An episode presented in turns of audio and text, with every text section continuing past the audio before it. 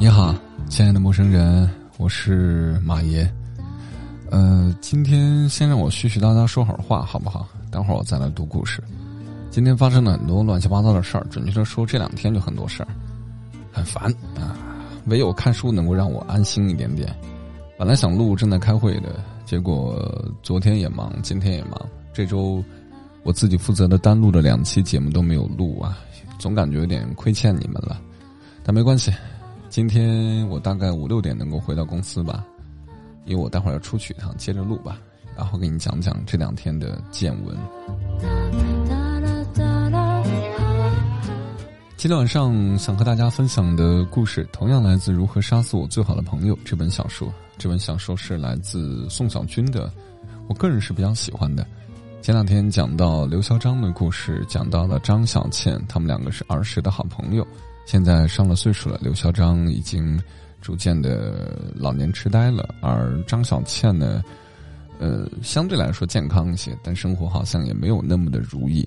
我们经常说人到中年不如狗，其实想想人到老年的时候，是不是也不好过呢？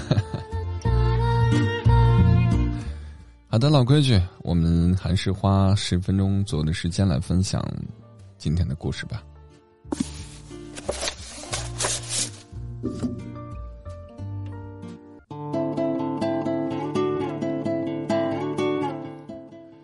刘嚣张以旺盛的精力折磨着全家。只有在正午阳光最烈的时候，他会在阳台上眯一会儿，而这时候孙子在学校，儿子和儿媳妇都在上班。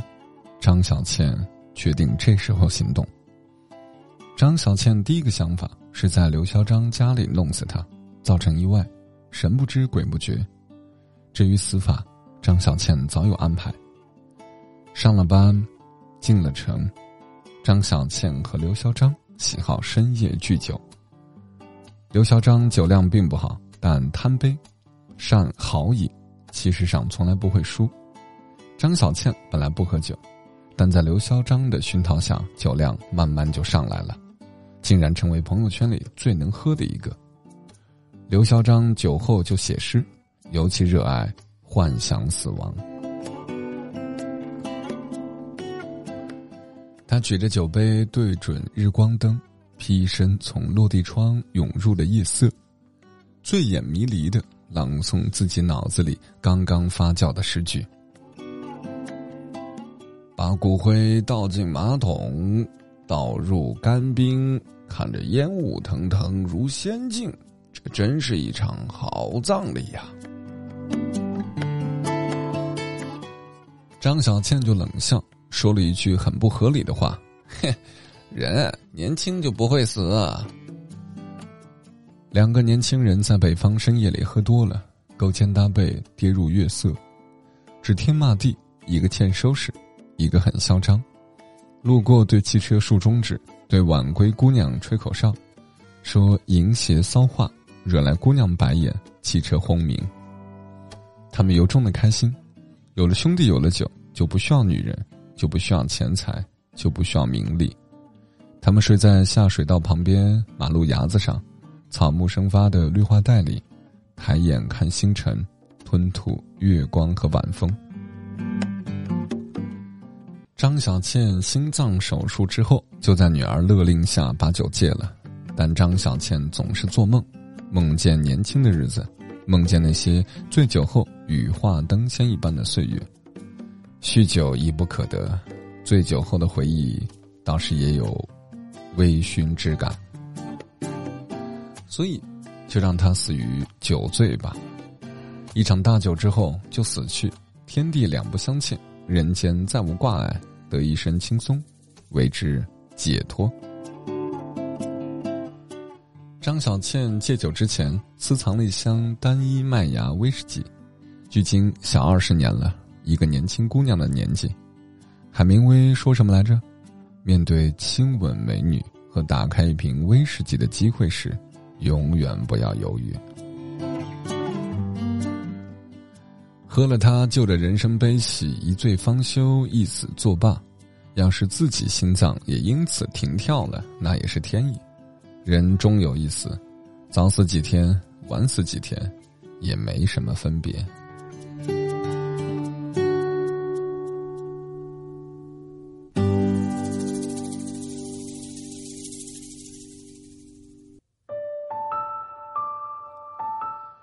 带着酒，他潜入刘嚣张家。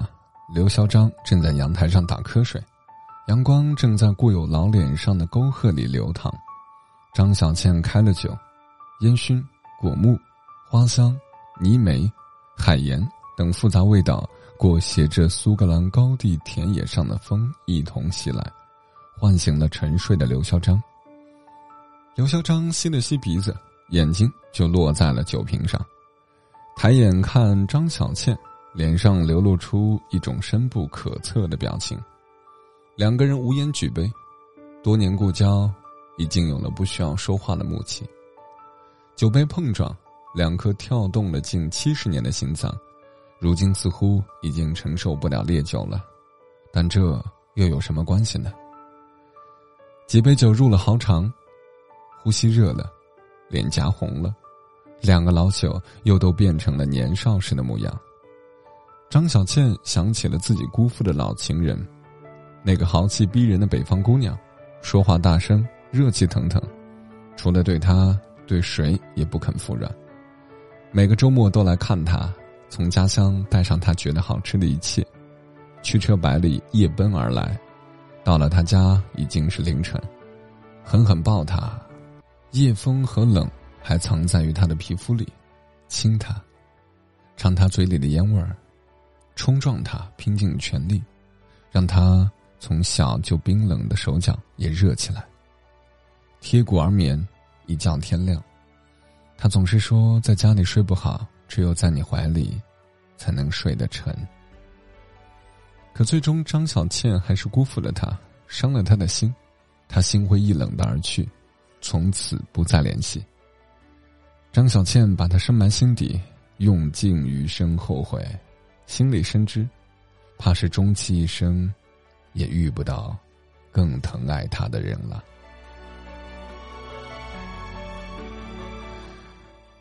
眼泪就和着笑一起流下来。刘嚣张浑浊的双眼突然亮了亮，看着老友流泪，只是无声的拍他肩膀。张小倩看着刘嚣张，自嘲的笑：“ 情人，朋友。”和敌人都老了，我们也别饶过岁月呀。刘嚣张点头，突然一把握住张小倩的手，笃定的看着他，一字一句的说：“你，哎，一定要弄死我。”张小倩如被雷击，心肺震颤，刚要说话，刘嚣张的眼神却突然浑浊起来，打了个嗝。胃液和食物就一起涌了上来，他仰着头，制造了一个抛物线。张小倩哈哈大笑，这个场景她再熟悉不过。年轻时的刘嚣张喝多了就是这样，仰着头突出抛物线，故意制造一个优美的弧度。刘嚣张还因此写了诗：“你走之后，我喝多了，站在路边，扶着树干。”吐得像一个被撞开的红色消防栓。张小倩笑着笑着，自己眼前也飘飘然起来，地毯里咕咕冒出水来，沙发垫漂浮着，像船。他躺在沙发垫上，像一个在海上漂泊了很多年的幸存水手。再去看刘嚣张，他身上的衣服褪去。苍老的皮肤上，一瞬间就黑亮光滑了，就在他眼前，以肉眼可见的速度化身成一只鲸鱼，喷出水柱来，直冲斗牛。等张小倩再次醒过来，已经躺在了医院病房里。张美琪抱着胳膊，冷眼看着他。张小倩第一个念头，来不及思考，就从嘴里跑了出来。刘小张死了吗？张美琪冷笑：“哼，爸，差点死的是你，刘叔把酒都吐出来了，一点事儿都没有。现在家里睡大觉呢，谁让你喝酒的？喝就喝吧，还喝那么多，你是想自杀吗你啊？张小倩把女儿的话自动消音，心里苦笑：好朋友没弄死，差点把自个儿弄死，这可不行啊！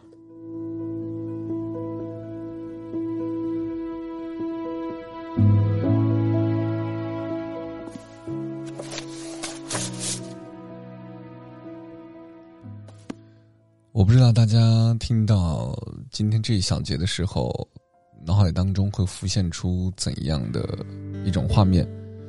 因为我在年轻的时候有一段时间也是喜欢喝酒，啊，准确的说，就是假装自己长大了吧，就觉得可以去喝酒了。但其实现在回想一下，我从来都不爱喝酒，从来，我从来不觉得酒的美味。前两天有个朋友还问我说。那喝酒难道不能够给你带来开心的感觉吗？我说我喝不喝酒我都能开心啊，我为什么要用酒精的微醺去找所谓的开心的感觉呢？朋友觉得我好像嗯不通人情世故，暗淡的跟我说：“那行吧，那咱们少喝点吧。”我记得我在兰州的时候，有段时间，呃，怎么说就是少不经事吧。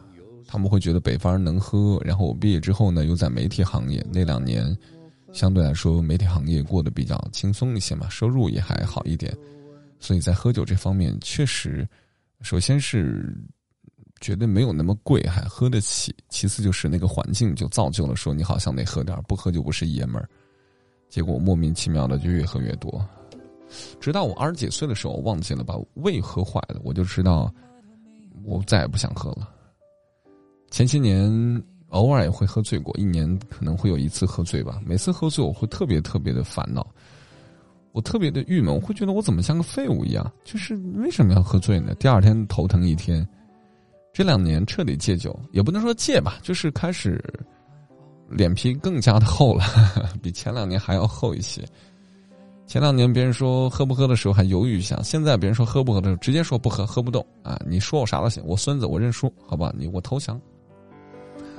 因为早些年喝醉一场，第二天睡一下，下午就可以工作了。现在喝醉一场，第二天根本起不了床，就是喝特别醉那种。然后第三天回个神，第四天才能恢复状态，一周就过去了。你说我喝那玩意儿干嘛？所以酒这东西不是好东西，少喝点儿。很多人说酒红酒好啊，养什么养身体啊，什么。疏疏通什么心脑血管？我不是医生，我不懂。但我个人觉得，这应该是商家无限放大的一个信息点。酒精的东西到身体里没有好处啊！如果酒精倘若对身体有一定的好处，身体一定会分泌的。很可惜，你的身体不分泌的话，估计就没什么好处。好了，从这个喝酒的话题当中跳出来啊，这个就是爱喝的人呢注意身体，不爱喝的人就不要喝。这东西不是什么好东西，跟抽烟一样啊，不好的习惯。再来说说这篇小说吧。这篇小说今天所节选的这一段，呃，大家可能初次听的时候有点迷糊，怎么一会儿好像是年少时光，一会儿又是老年时光，分不清楚啊。在实际上讲述的时候，确实是这么个情况。他俩在年轻的时候喝酒，对酒当歌的那种青春岁月，觉得有兄弟有酒，没有女人都无所谓。你不想想，这不就是我们在年少时候的写照吗？对不对？兄弟们喝完酒开始吹牛啊，我们有兄弟就行了啊，女人如手足啊，觉得自己好像看透一切啊。但现在回头想想，那个时候自己就是挺可爱的，可爱到无畏无知的那种地步了。另外一个角度就是，你有没有觉得，嗯，这篇故事后来所讲述了老年生活，你们现在还没有老，可能理解不了。可当有一天我们真正意义上开始去妥协的时候，大概也就是三十多岁开始妥协，真的。呃，这个故事讲的是喝酒嘛，他不能喝了，因为做了心脏搭桥手术。另外一个，因为这个患了呃阿兹海默症那个，所以没有办法喝酒。其实我们其他的妥协很多件，三十多岁的男人开始为家里去打拼了，以前那些暴脾气都妥协了。前两天听到一个朋友在聊他的一些近况，他曾经也是。叱咤风云的人，这两年因为各种的问题，让自己很被动，开始学会了低头妥协，陪着甲方笑啊，很常见。还有另外一个朋友，那可是高材生啊，非常风云的一个人物啊，在国外读书读了很多年，回来又弄了一下就是博士后了，可是也遇到各种的问题，也突然间觉得好像。我也没有想象的那么厉害。孩子要报补习班的时候，还是要花钱的。好像这个博士也不顶什么用。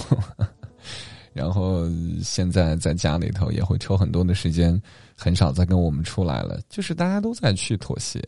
身边有些女孩子结了婚之后也变了，结婚之前新衣服呀、什么化妆啊都会弄啊。现在结了婚之后生了娃，化不化妆这都这都很。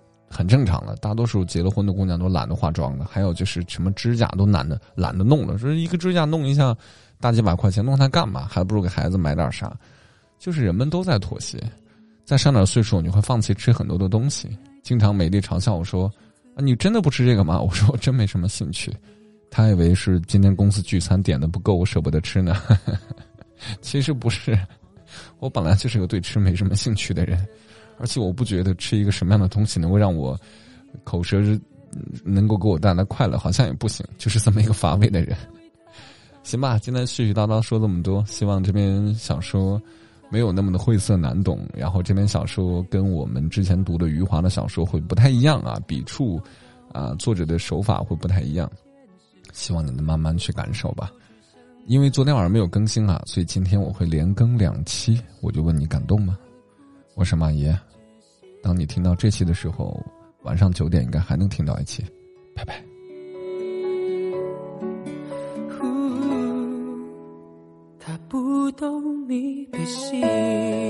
本节目没有广告商冠名，但没有广告的节目会被人笑话，所以我们自己打广告，你知道吗？